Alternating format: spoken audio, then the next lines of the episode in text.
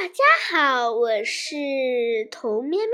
今天我来给大家讲个成语故事。掩耳盗铃。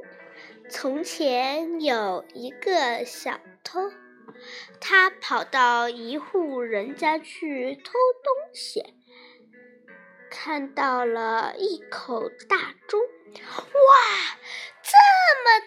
钟，一定能卖个好价钱。可是我该怎么把它给弄出去呢？于是他想了一个办法，他找来了一个锤子，准备把钟给砸碎，再背出去。可是，一旦锤子碰到钟，就会发出很大的声音。他眼睛一转，又想到了个办法。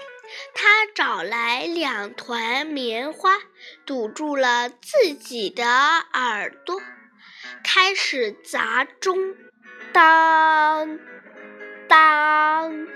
的声音发了出来，大家全都听到了钟声，赶紧把它给抓住了。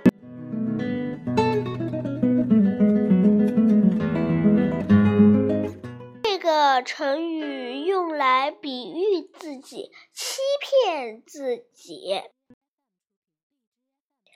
好听吗？喜欢就给我点赞吧。